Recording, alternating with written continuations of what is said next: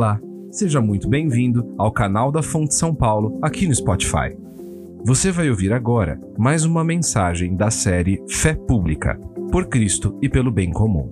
Marcelo Berti irá demonstrar, a partir da carta de Paulo aos Colossenses, como a redenção em Cristo Jesus alcança todas as esferas das nossas vidas. O tema de hoje é Cristianismo e Academia. Acompanhe agora com a gente essa mensagem. Se quiser saber mais sobre a Fonte São Paulo, acompanhe nosso perfil no Instagram. Para outras mensagens e conteúdos, acesse também nosso canal no YouTube. Fonte São Paulo inspirando transformação pelo Evangelho. Nós estamos em uma série de mensagens que lida com questões relacionadas à fé cristã, a, a, quando vivida fora das quatro paredes da igreja. Nós demos o nome dessa série de fé pública porque nós acreditamos que a fé cristã ela não foi dada por Deus para ser guardada dentro da igreja. Nós não acreditamos que a igreja é uma ilha de santidade em um mundo de perversidade. Nós acreditamos que nós não fomos chamados para vivermos como mosteiros a, a, separados da cidade, escondidos da cidade. Ah, nós acreditamos que o Senhor Jesus Cristo, quando veio, ele viveu uma fé que era, era aparente, era viva, era pública, ah, e ele viveu entre as pessoas, ele, ele esteve entre as pessoas. E nós acreditamos que nós devemos viver nesse mundo por Cristo Jesus, mas também pelo bem comum. Nós precisamos levar o Evangelho de Cristo Jesus e viver os valores de Cristo Jesus. Porque quando nós fazemos isso, nós representamos a Cristo Jesus, o nosso Senhor, onde nós estamos. E para fazer isso, nós, nós adotamos uma abordagem aqui que é bem próxima da realidade e, e, do modo como nós entendemos, da nossa realidade e do modo como nós entendemos as Escrituras. Nós entendemos que o modo que nós devemos fazer a nossa fé pública, em primeiro lugar, é através das nossas virtudes. Quando nós falamos sobre o senhorio de Cristo, aquele que está acima de todas as coisas, aquele que está exaltado acima de todas as coisas, aquele que é Senhor sobre todas as coisas, Criador sobre todas as coisas, Redentor de todas as coisas, quando nós afirmamos a sua soberania, nós lembramos que a nossa resposta a essa soberania é a nossa obediência. Nós respondemos à soberania de Cristo Jesus com obediência. É a nossa obediência a Cristo Jesus que nos faz entender que nesse mundo criado por Ele, redimido por Ele, nós somos seus agentes e nós obedecemos o nosso Senhor. Quando nós falamos sobre a relação entre o cristianismo e a arte, nós relembramos que grande parte daquilo que nós aprendemos das Escrituras é que a, a arte ela foi usada, ela é usada e deve ser usada para adoração. A igreja e o povo de Deus fez isso por muitos e muitos séculos. Ela é uma via de comunicação da verdade divina e esse Deus que é criativo, ele criou criaturas que são criativas e nós precisamos usar a arte e levá-la à adoração e usá-la como um veículo da adoração. Quando nós falamos sobre cristianismo e política, nós lidamos com o ponto central e o grande ponto de discórdia, demonstrando que o grande problema dos cristãos dos nossos dias é que eles fizeram da política o seu novo evangelho, que eles fizeram dos seus ideais políticos o seu novo, a sua nova mensagem, e, e, que, e que nós estamos vivendo um momento de profunda idolatria. Coração corrompido, desejoso por novos senhores ah, e isso, inclusive, dentro da igreja, procurando em alternativas políticas, procurando em personagens políticos redenção, uma proposta de futuro, de mudança. E nós chamamos isso de idolatria. Recebi essa semana uma mensagem muito curiosa que dizia o seguinte: saudade da época que os evangélicos nos queriam fazer aceitar Jesus e não o Bolsonaro. Saudade desses dias. Porque a idolatria política se alastrou de tal forma que nós já não sabemos mais a diferença. Na semana passada falamos sobre a relação entre o cristianismo e a ciência. E quando falamos sobre o cristianismo e a ciência, nós demonstramos que a revelação de Deus, dada por Deus, ela é manifesta na natureza e na escritura, e que nós precisamos conhecer essa revelação de Deus, e que o conhecimento de Deus está expresso no texto e na natureza, e nós precisamos aprender a interpretar aquilo que Deus revelou. Porque quando nós pensamos na nossa vida pública, nós estamos falando daquilo que nós fazemos fora da igreja. Nós estamos falando de virtudes que nascem aqui dentro e se manifestam lá fora. Aliás, nós tomamos esse caminho porque a nossa proposta é, é, é, demonstrar que existe um grande mal e o grande mal que nós queremos evitar é que o compromisso sem reflexão ele nos leva a um fanatismo e fanatismo não é bom. Paulo, quando fala dos seus irmãos judeus, ele diz eles têm zelo, mas eles não têm entendimento. Uma fé pública precisa dessas duas coisas, precisa ao mesmo tempo zelo pelo Senhor, pelas coisas do Senhor, amor por Deus as nossas afeições centradas na soberania de Deus em primeiro lugar. Mas nós precisamos fazer isso com prudência, com entendimento. Nós não podemos viver nesse mundo sem relembrar que nós somos chamados para ser simples como pombas, mas sagaz como serpentes. Nós estamos vivendo nesse mundo sabendo que não é fácil, não é fácil viver as afrontas que se fazem ao Evangelho, não é fácil defender a nossa fé, apresentar a nossa fé e colocar a nossa fé para funcionar sem uma boa dose de reflexão. Mas nós temos um outro extremo que nós queremos evitar, que é a reflexão sem compromisso que gera paralisia. E é curioso que esses dois extremos são muito facilmente distinguidos na igreja brasileira. Nós conseguimos ver esses dois extremos um fanatismo que não quer pensar, ou um academicismo que não quer fazer. Pessoas dadas à, reflexão e, e à teologia que não querem colocar a mão na massa. Ou pessoas dadas a falar e falar e falar, mas não são nada além de fanáticos. Por isso que quando nós falamos sobre fé pública, nós estamos querendo dizer que reflexão e compromisso, eles são necessários para uma fé. Nós precisamos de reflexão. Nós precisamos pensar em como proceder ah, muitas das questões dos nossos dias não são fáceis de responder. Existem demandas, existem dificuldades, existem perguntas que nós precisamos pensar para responder. Nós não temos todas as respostas prontas. Nós não temos todo o conhecimento possível do mundo. Nós não temos. Nós precisamos pensar, mas nós não podemos fazer isso e abandonar o compromisso com o Senhor e com o nosso mundo. Nós não podemos. Os nossos compromissos têm que ser bem firmados. E nós temos que saber onde estão os nossos compromissos, para que de fato a gente possa viver uma fé que é pública.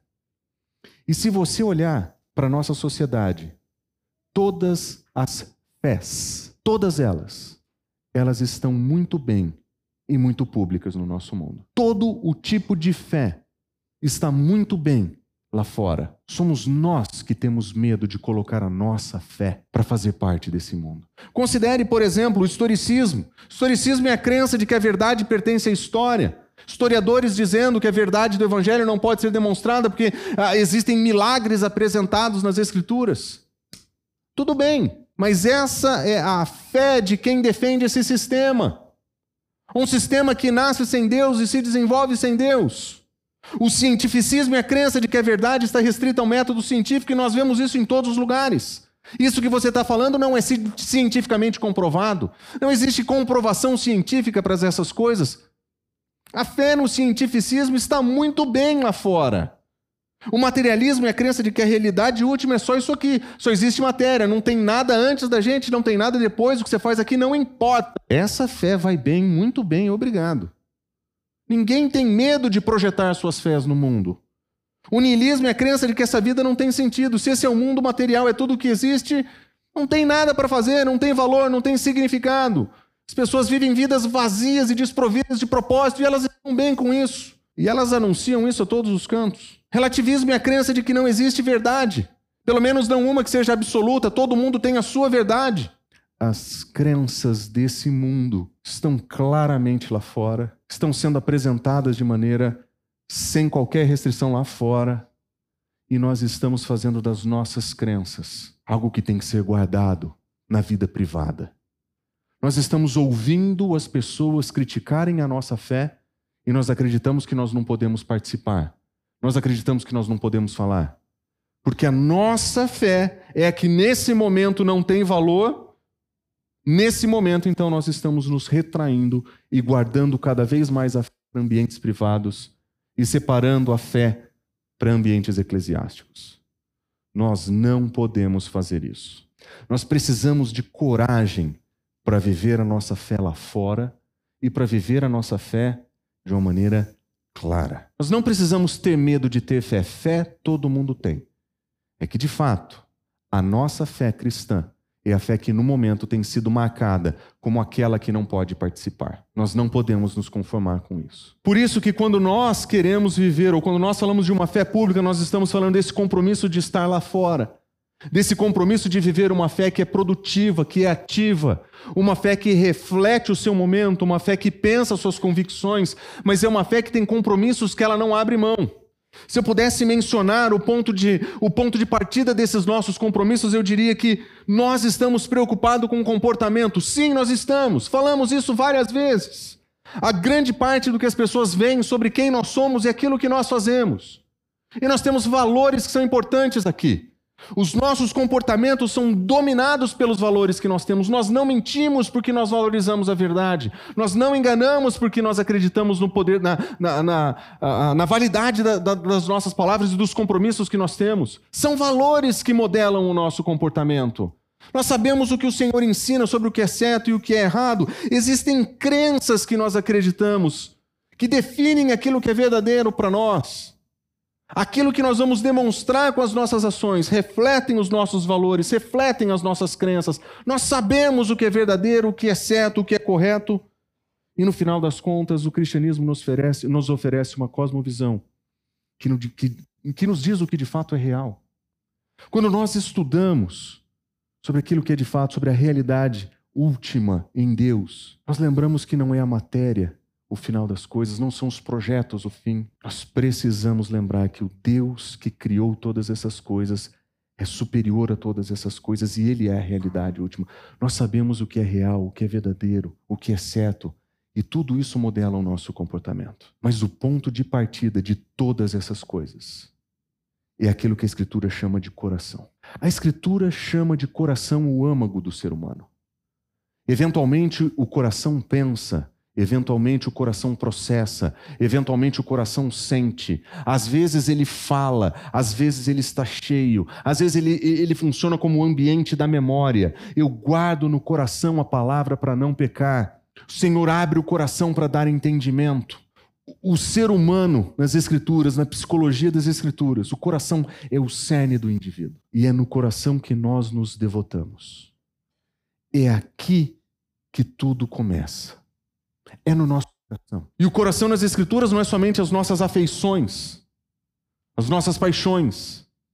Nós temos a tendência de dividir o coração e a mente como se no coração nós tivéssemos que eh, nós colocaríamos as coisas emocionais e na mente as racionais. Na escritura o coração é a fonte de todas essas coisas. O nosso compromisso nasce aqui dentro. Aquilo a que eu me devoto é aquilo ou aquele que vai definir como eu vejo o mundo, como eu creio, quais são os valores que eu tenho e qual é o comportamento que eu vou usar. Muito daquilo que nós fazemos na igreja tem a ver com correção de comportamento. Nós vamos dizer, nós não podemos fazer isso. Mas um cristianismo que só trata o comportamento é hipócrita, ele quer trabalhar e transformar o homem de fora para dentro. É legalista, transforma em leis, não serve. Se nós ficarmos somente nos valores e definir o que é certo e o que é errado, sem lidar com o comportamento, nós também falhamos. Se nós ensinarmos somente as nossas crenças e o que nós acreditamos e nós não levarmos isso para o comportamento, nós também falhamos. Se nós esquecemos que nós temos uma visão de mundo, nós falhamos. Mas se nós nos esquecemos que tudo isso começa aqui dentro, no âmago do nosso ser, que são os nossos compromissos mais íntimos. Se nós lembramos que é aqui que nós temos que mirar no processo de transformação. A igreja tem que ajudar a comunidade da fé a centralizar o evangelho no coração, para que o evangelho, a palavra de Deus, seja o cerne das nossas convicções e dos nossos compromissos. Um compromisso inabalável com Cristo Jesus, que não depende das circunstâncias, das dificuldades, e das acusações. Nós vamos perceber que se nós tivermos um compromisso genuíno de aprender quem Cristo é, aprender o que a Escritura ensina e aprender mais sobre a verdade de Deus, quando nós entendemos que isso faz parte desse processo, então nós vamos poder participar com a nossa fé de maneira pública. Porque quando os ataques vierem, as perguntas aparecerem, não são os meus compromissos que são abalados, são as minhas perspectivas, são as minhas opiniões, as minhas ideias. Não o meu relacionamento com o Senhor, não a minha vida com o Senhor, não a minha meu compromisso mais íntimo e central. Talvez Pedro Dutti tenha razão quando ele diz: usar a inteligência para a glória de Deus não se resume a conhecer doutrinas bíblicas e tentar juntá-las com atividade intelectual. Em vez disso, nós precisamos dar um passo atrás de toda atividade humana, teórica ou prática, e verificar com que está comprometido o coração. Querendo ou não, esse compromisso religioso do coração determinará os caminhos percorridos pela inteligência.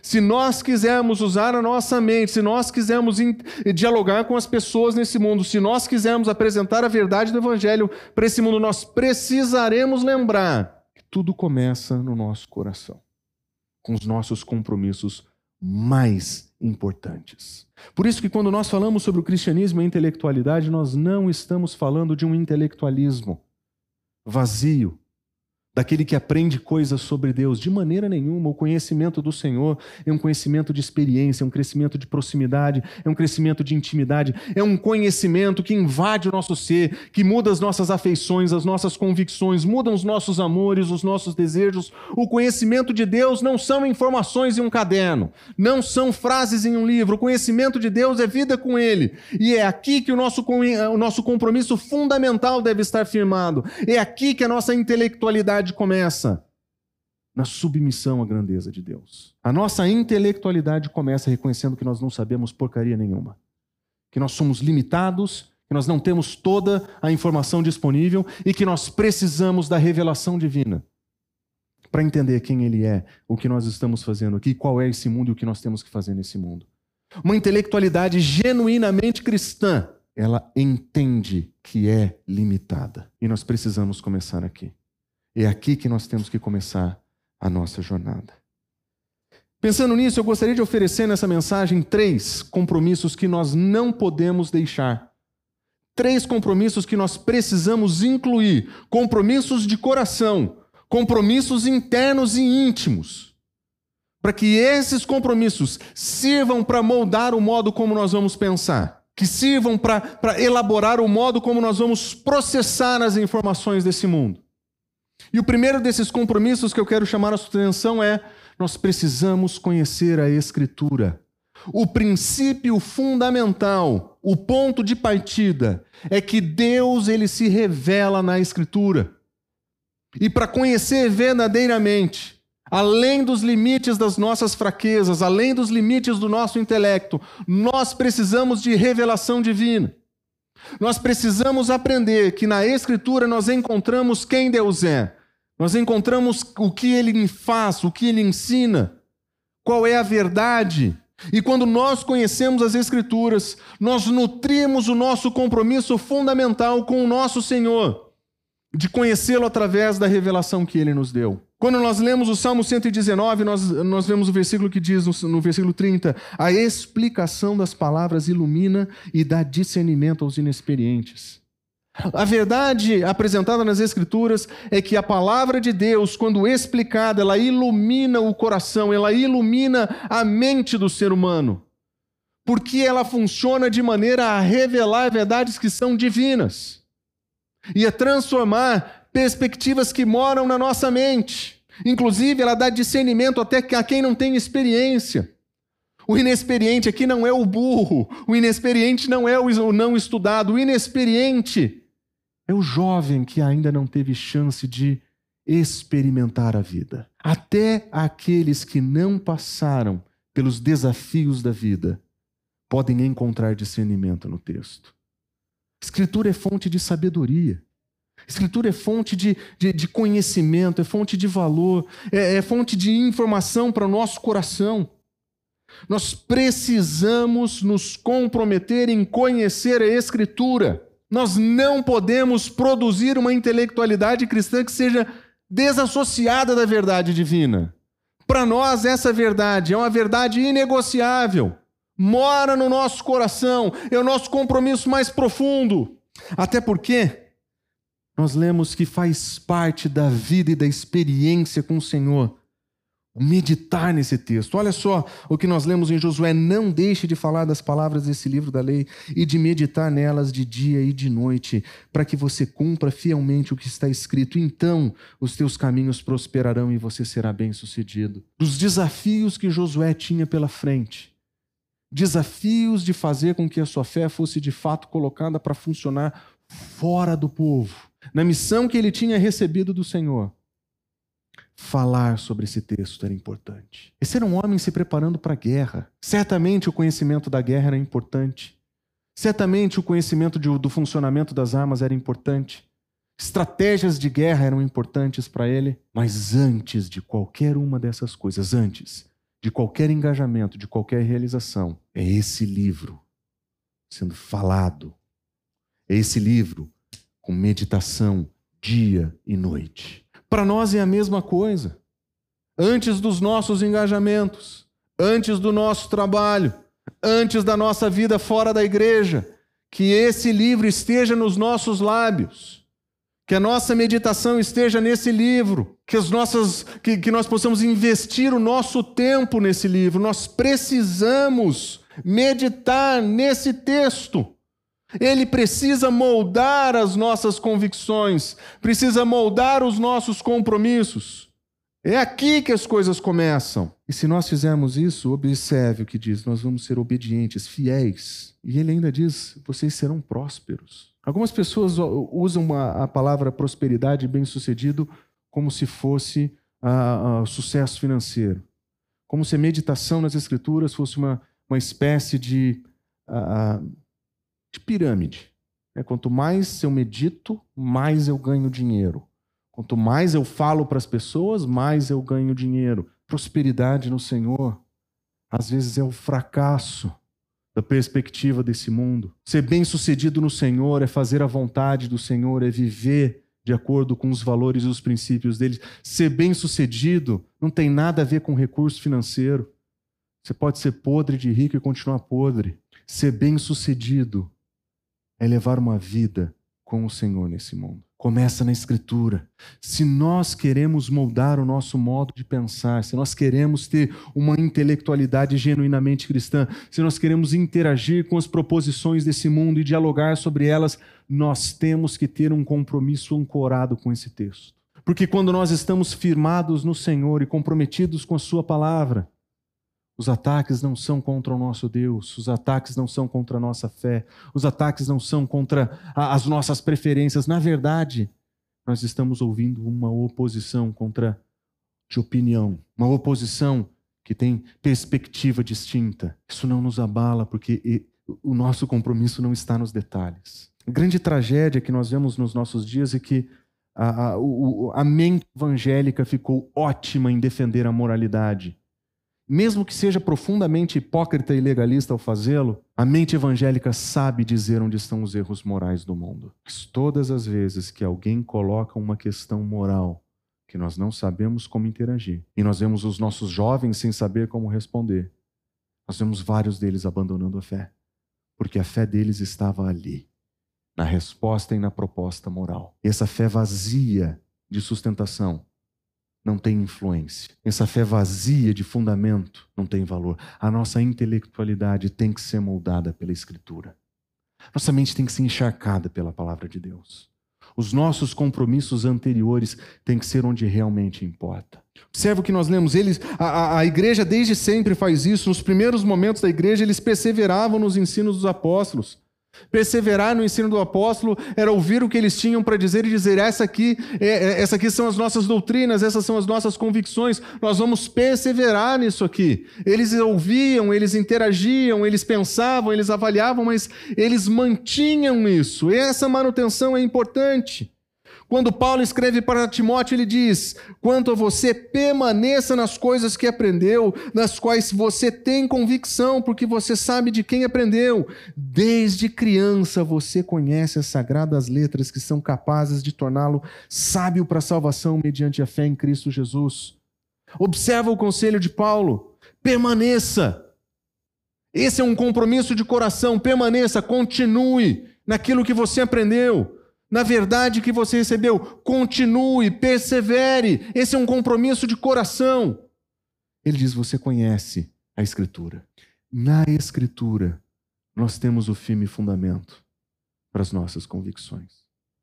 E é por isso que o nosso primeiro compromisso intelectual tem que ser conhecer esse texto, conhecer essa palavra. Às vezes nós somos rápidos demais para tentar oferecer respostas e dialogar através de correção. Precisamos dar um passinho para trás e modelar a nossa mente a partir das Escrituras. É aqui que nós encontramos vida, é aqui que nós encontramos a verdade, e é aqui que nós encontramos o nosso compromisso fundamental. A nossa intelectualidade tem que ser encharcada pela presença da Escritura. Um segundo compromisso que eu diria que é importante, nós vamos precisar conhecer teologia.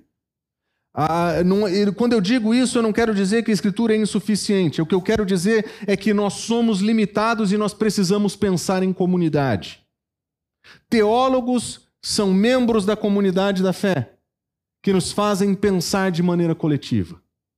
Eles nos ajudam a, a responder, às vezes, questões que às vezes nós temos. E eles gastam suas vidas para demonstrar a importância desses princípios e valores que estão na Escritura. Quando nós falamos de uma intelectualidade encharcada pelas Escrituras, nós estamos falando do trabalho do indivíduo, de cada um de nós, de se dedicar ao texto estudar o texto.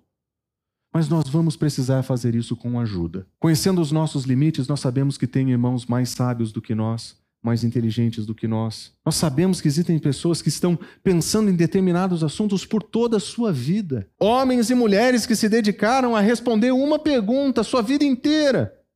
E eles deixam isso expresso em algumas páginas para nós. E nós começamos a refletir não só como indivíduos, mas como comunidade. E conhecer as Escrituras é fundamental nesse processo. Nós precisamos conhecer as Escrituras e refletir teologicamente, e nós precisaremos de ajuda para isso. Jonas Madureira ele escreve um livro muito interessante. O nome do livro é Inteligência Humilhada. Nesse livro, ele demonstra que o primeiro passo da verdadeira a, a intelectualidade cristã é que ela tem que estar humilhada diante da grandeza de Deus. O primeiro passo que ele diz é: diante da grandeza e da soberania de Deus, eu sou pequeno, eu não sei tudo. Eu sou, diante da grandeza de Deus, eu sou ignorante. E essa inteligência humilhada diante da grandeza de Deus é fundamental para o modo como nós dialogamos com outras pessoas. Porque quando nós lembramos o nosso lugar de aprendizes diante da divindade, nós não falamos com as pessoas como donos da verdade. Nós não somos paladinos da ortodoxia que saímos corrigindo as pessoas onde elas estão. Diante da grandeza de Deus, nós somos ignorantes, igualzinho àqueles que discordam da gente. Nós somos exatamente assim. Talvez pela graça de Deus o nosso intelecto foi, humilhado, é, foi iluminado. Talvez pela graça de Deus e pelo uso da Escritura na nossa vida, o Senhor mudou o nosso coração e transformou o nosso modo de pensar, mas no fundo, no fundo, no fundo, sou um profundo ignorante. Eu desconheço muitas coisas. E aqueles que discordam do cristianismo, aqueles que levantam objeções diante da grandeza de Deus, também são. Quando eu entendo que eu sou exatamente igual a outras pessoas que se opõem ao cristianismo. E eu entendo que a única diferença entre nós e eles é a graça salvadora de Deus, transformadora nas nossas vidas. Eu não sento para debater, bater e ganhar. Eu sento para conversar com essas pessoas. Profundamente importante nos nossos dias. A habilidade de dialogar diferenças. Nós precisamos lembrar: somos todos ignorantes diante da grandeza de Deus. Tendo terminado de escrever o seu livro, a, a, conclusão do livro do Jonas é uma oração. O último capítulo é uma oração belíssima. Eu peguei somente um pedaço dessa oração. Ele diz o seguinte: Sem a tua palavra eu permaneço um mistério para mim mesmo.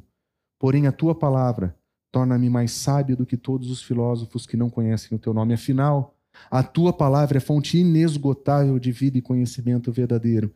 Então, Supremo Pastor, venha ao meu encontro uma vez mais Conduze-me de volta à tua palavra, fonte inesgotável de conhecimento que tanto preciso para acalmar um coração tão inquieto e desejoso de repousar em ti, mas não sabe.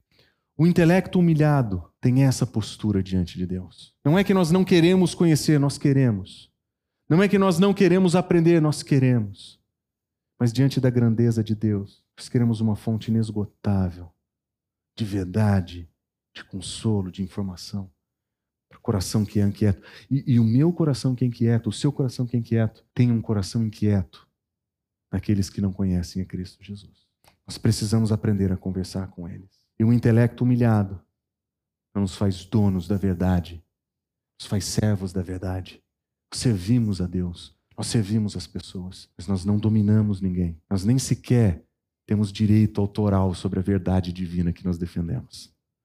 Somos transmissores servos, não donos. James Sire é um outro autor fantástico. Ele escreve um livro chamado O Universo ao Lado. E a proposta dele é basicamente dizer o seguinte: ah, do teu lado tem alguém que é um universo à parte. As pessoas têm convicções diferentes, têm cosmovisões diferentes, e ele faz um trabalho fantástico. Ele pega sete perguntas e ele examina essas sete perguntas nos mais diferentes tipos de propostas. Ele faz isso com o teísmo cristão, ele faz isso com deísmo, ateísmo, agnosticismo, as mesmas perguntas. E ele coloca de modo paralelo cada uma dessas ideias. E ele vai dizer: ainda assim, mesmo depois de fazer todo esse projeto, mesmo depois de entender os modos diferentes de cada um pensar, nós chegamos em um lugar onde o nosso intelecto é completamente limitado. Nós não vamos encontrar todas as respostas aqui. No final do seu livro, ele diz: aceitar o teísmo cristão apenas como um construto intelectual é não aceitá-lo completamente. Há uma dimensão profundamente pessoal envolvida em compreender e viver dentro dessa cosmovisão, pois ela envolve o reconhecimento das nossas próprias dependência individual de Deus como criaturas, a nossa rebelião individual contra esse Deus, a nossa própria confiança em Deus para a restauração da nossa comunhão com Ele, ou seja, o Evangelho. No final das contas, não é somente uma questão de informação, é uma questão de um relacionamento reestabelecido com Deus através do Evangelho. E ele diz: ser cristão não é ter uma, uma cosmovisão intelectual, é estar pessoalmente comprometido com o Senhor infinito e pessoal do universo. No final, não são fórmulas, não são ideias. No final, é um relacionamento vivo com Deus. No final das contas, é esse compromisso primário de estar com Ele, de viver com Ele, que faz toda a diferença. E é nesse contexto que o Pedro Dutti sugere no seu livro Inteligência para quê? Que o desafio contemporâneo não é tanto a, aprender onde estão as diferentes coisas, é aprender a discipular a nossa, o nosso modo de pensar. Ele diz: o desafio é discipular a nossa inteligência para fazer o nosso intelectual, é, trabalho intelectual e criativo de forma obediente para o bem comum. Só existem duas possibilidades responder obedientemente à palavra e cultivar uma inteligência genuinamente cristã, ou prosseguir na tentativa de fazer a síntese artificial entre fé cristã e os saberes. Ele está propondo o jeito, o modo correto de viver um modo, uma, uma intelectualidade que seja cristã é discipular o nosso modo de pensar. E olha o que ele diz: responder de maneira obediente à palavra. Nós somos limitados e se nós não tivermos orientação, revelação divina, nós somos suscetíveis aos equívocos daqueles que caem, daqueles que negam a fé. John Stott vai dizer: não negligencie suas faculdades críticas. Lembre-se, Deus é um Deus racional e nos fez a sua própria imagem. Deus nos convida e espera que exploremos sua dupla revelação na natureza e nas Escrituras com mentes que ele nos deu e prossigamos para o desenvolvimento de uma mente cristã para aplicar sua maravilhosa verdade revelada a todos os aspectos do mundo moderno e pós-cristão. Nós precisamos aprender a estudar as Escrituras e servir. Estudar as Escrituras e servir. Como ele diz, fé e pensamento pertencem um ao outro, é impossível crer sem pensar. O seu livro que tem o título Crer e Pensar, John Stott, afirma exatamente isso. Precisamos de uma fé que pensa, de uma intelectualidade que é moldada pela Escritura, mas que pensa de modo coletivo, que recebe os inputs dos teólogos. Mas existe um terceiro compromisso necessário aqui. Porque o perigo é nós gostarmos tanto de estudar a Escritura, estudarmos tanto a teologia, que a gente chegue na paralisia. Ah, como é fácil chegar lá. A gente gosta tanto de estudar que de repente a igreja vira um mosteiro, um seminário, uma instituição de ensino superior, mas não faz o que tem que fazer. Por isso que um terceiro compromisso é fundamental. Nós precisamos conhecer as escrituras, nós precisamos conhecer a teologia, é importante, mas nós precisamos participar da missão. Nós não podemos deixar que a nossa intelectualidade seja infrutífera. Nós não podemos deixar que a nossa intelectualidade seja para enobrecer pessoas ou para somente aparecer nobre diante delas. Nós precisamos lembrar que nós somos chamados para estar no mundo. Nós somos chamados para fazer discípulos de Cristo Jesus. E nós precisamos colocar a nossa mente para pensar lá fora. Quando nós vemos Pedro ensinando sobre como os cristãos deveriam proceder, ele diz: mesmo que venham a sofrer porque vocês praticam a justiça. Ou seja, nesse mundo, a fidelidade é fundamental, praticar a justiça é fundamental. Existe uma vida de sofrimento te esperando lá fora. É isso que ele está dizendo. Mas ele continua: não temam aquilo que eles temem, nem fiquem amedrontados. Antes, observe, santifique a Cristo no seu coração. O compromisso fundamental do cristão é com a santidade de Deus no cerne da sua vida. No seu coração, a santidade de Cristo Jesus como Senhor exclusivo. Nós vamos viver nesse mundo de acordo com a justiça, esses são os nossos comportamentos, é isso que as pessoas vão ver. Mas além daquilo que as pessoas estão vendo, o nosso compromisso fundamental com Cristo Jesus precisa ser a âncora e o ponto de partida de tudo que nós vamos fazer. E ele continua: estando, estejam sempre preparados para responder a qualquer pessoa que lhe pedir a razão da esperança que existe em você. Observe, compromisso com Cristo em primeiro lugar. Cristo Senhor, não somente do universo, mas do seu coração. Antes de qualquer coisa, arrume o seu coração Gaste tempo com as Escrituras, estude teologia. Mas em algum momento nós vamos precisar estar preparados para responder. Quando alguém perguntar para você a respeito da sua fé, você está pronto para responder? Por que é que você acredita que um homem que morreu há dois mil anos atrás é suficiente para salvar todos os seres humanos antes e depois dele? Como é que você explica a sua fé? Você está preparado para chegar para as muitas fés que estão aí fora e apresentar a sua com convicção. Porque se você não está preparado, você vai precisar comprometer o teu coração com a escritura e comprometer a estudar teologia. Porque nós temos que nos preparar. Nós temos que nos preparar. É isso que nós fomos chamados para fazer. Se você não está pronto, não é o final do mundo. É só o começo da percepção de que você tem que sair da paralisia. Só o começo da, da percepção de que você precisa colocar a mente para funcionar antes de colocar a mão na massa. Nós precisamos crer e pensar. E nós precisamos tornar pública a nossa fé lá fora. Em algum momento, nós vamos precisar verbalizar os valores que nós temos. Em algum momento, nosso comportamento pode fazer alguma coisa. Nosso comportamento pode mudar a, a direção de uma conversa, pode abrir uma porta. Os nossos valores podem apontar na direção das nossas crenças, mas em algum momento alguém vai perguntar e você vai ter que tornar a tua fé pública e vai ser a sua vez de fazer isso. Como que você vai fazer isso? Faça como Pedro sugere, com mansidão, respeito, conservando boa consciência, de forma que os que falam maldosamente contra o bom procedimento de vocês que estão em Cristo fiquem envergonhados. Se você é daqueles que vai para a internet, escreve em caixas altas contra os ateus, para agora. Isso é uma vergonha para o evangelho. Se você é daqueles que entram no Twitter para ficar brigando com um ateu, cientista, para. Isso é uma vergonha para o evangelho. Se você é daqueles que faz filme, assiste filme, transmite filme, que encaminha vídeo de YouTube de pastor gritando contra pessoas de maneira caluniosa, desrespeitosa, sem mansidão, para! Isso é uma vergonha para o evangelho. Se vai falar, se vai defender a fé, que seja com mansidão e respeito. Se existe afronta, se existe ataque contra pessoas, se existe ataque contra uh, outras uh, convicções, para com isso. Esse não é o modo cristão de levar a fé, de tornar a fé pública. O nome de Cristo tem sido envergonhado pela nossa falta de bom senso, porque nós somos terríveis em conversar com outras pessoas de outras opiniões.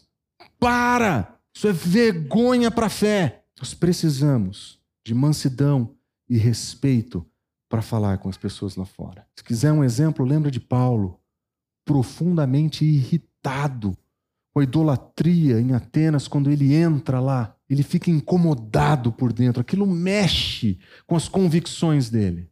Mas quando ele prega, ele prega com mansidão, ele encontra pontos de contato, ele apresenta Cristo Jesus. Mansidão e respeito. As pessoas não vão ser mansas, as pessoas não vão te respeitar, e aqueles que não conhecem a libertação que Cristo oferece não têm outra opção. Esse é o normal.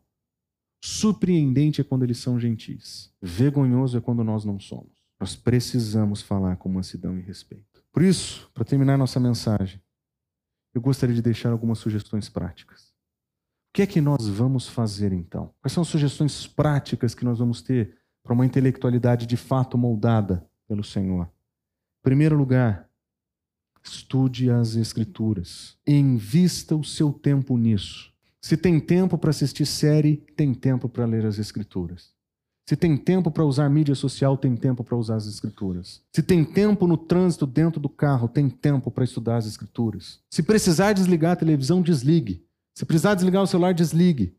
Se precisar ouvir as escrituras no carro, parado no trânsito, ouça. Mas invista em estudar as escrituras. Desculpa, o mundo já está cheio. Nós não podemos deixar de estudar as escrituras. É aqui que começa o nosso compromisso fundamental, de ter essa mente renovada pelo conhecimento da verdade. Estude as Escrituras. Tem o que não falta hoje é oportunidade para você estudar as Escrituras. Se tiver difícil para você encontrar como estudar as Escrituras, existem cursos que te ajudam a estudar a Escritura. Que precisar de dica, tem vários que são muito bons de graça na internet. Mas estude a Escritura. Segundo lugar, aprofunde sua teologia. Os cristãos às vezes têm uma tendência um pouquinho anti-intelectual. Eles acreditam que a verdade divina é simples. E de fato é. Ele é simples para qualquer pessoa entender. E de fato é. Crianças entendem os essenciais da fé. Mas a gente precisa sair dessa imaturidade ingênua de que tudo que Deus fala é simples. Deus fala coisas muito complicadas. Aliás, Pedro, quando tenta escrever sua carta para os seus irmãos na, Galá, na, na dispersão, ele diz: Paulo escreve umas coisas difíceis de entender. Os apóstolos sabiam que tinham coisas difíceis aqui. A gente precisa sair desse básico, ingênuo, para alguma coisa mais profunda. Alguma coisa que realmente mergulhe no conhecimento de Deus. Estudar teologia profundamente. Estude teologia profundamente e questione as definições teológicas que você recebeu sem refletir. Alguém disse para você como pensar. Alguém disse para você o que era certo, o que é errado. Leia a Escritura e questione isso. Leia e aprofunde a sua teologia e questione isso. É fundamental que você faça isso. Quer dica de como fazer? Vem para a nossa escola bíblica. Nós estamos estudando teologia todo domingo. Todo domingo nós abrimos as Escrituras e estudamos o que é que Deus faz. Nós estudamos o que Deus faz na criação. Nós estudamos o que Deus faz, nós estamos estudando o que Deus faz na salvação. Nós estudamos quem Ele é, como um Deus trino que Ele é. Nós estudamos sobre diversos aspectos da teologia cristã e nós estamos fazendo isso com profundidade. Existe simplicidade, porque as nossas crianças e adolescentes estão aqui, mas existe profundidade para aprender melhor sobre quem Deus é, quem, o que Ele faz. Levante mais cedo no domingo, nove horas da manhã nós estamos aqui e nós estudamos teologia.